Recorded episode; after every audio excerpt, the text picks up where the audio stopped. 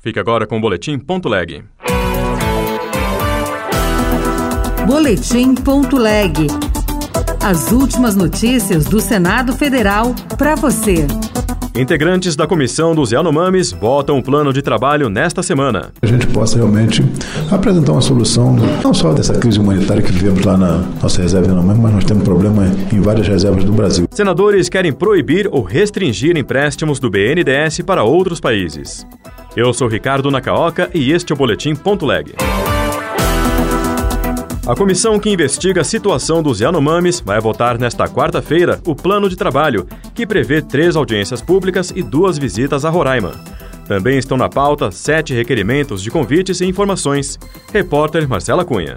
O relator, senador Dr. Irã, do PP de Roraima, propôs a realização de três audiências públicas para conhecer a visão sobre a crise do ponto de vista primeiro dos povos indígenas, depois dos garimpeiros e, em seguida, do governo. Eu acho que essa comissão deve trabalhar aqui em, em harmonia e que a gente possa realmente apresentar uma solução importante para ajudar o nosso país a resolver essa questão, não só dessa crise humanitária que vivemos lá na nossa reserva, mas nós temos problema em várias reservas do Brasil. Plano de trabalho prevê ainda duas viagens a Roraima para acompanhar a situação em loco. As diligências devem incluir visitas aos hospitais de campanha de Surucucu, da Criança de Boa Vista e da Casa de Saúde Indígena de Roraima. A comissão vai votar requerimentos, a exemplo dos que convidam o responsável pelas operações da Polícia Federal em Roraima e o procurador da República, Alisson Marugal, que investiga irregularidades na política de saúde na terra indígena Yanomami.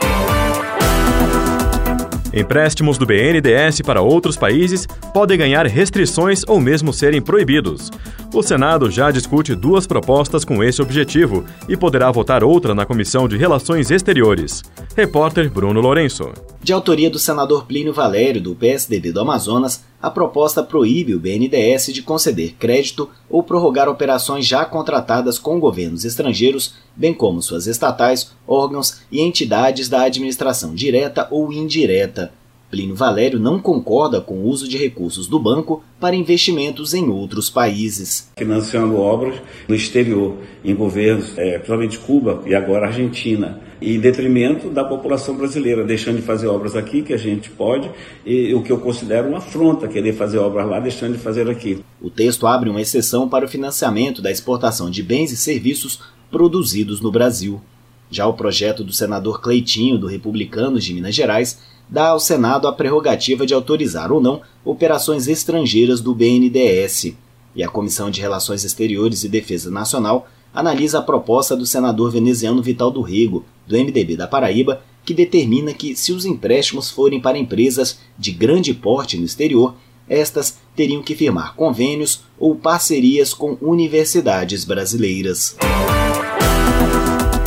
Por falta de votação, perdeu a validade a medida provisória da isenção de imposto de renda para investimentos estrangeiros no Brasil.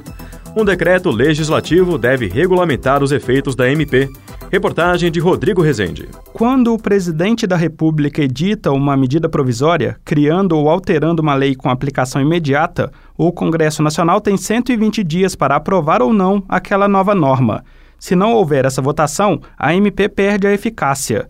Isso aconteceu com a medida provisória 1137 de 2022, que previa a isenção de imposto de renda a partir de 1 de janeiro de 2023 para estrangeiros que investissem em determinadas aplicações financeiras no Brasil.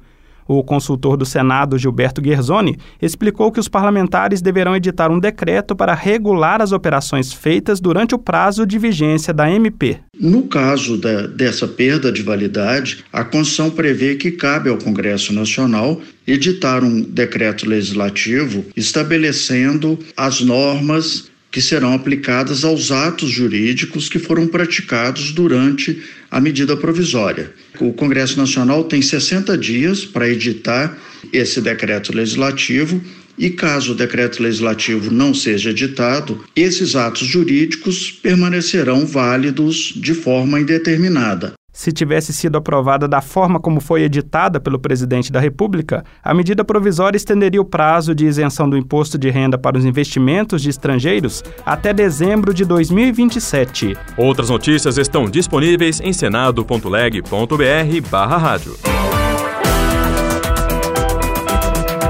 Você ouviu Boletim.leg. Notícias do Senado Federal.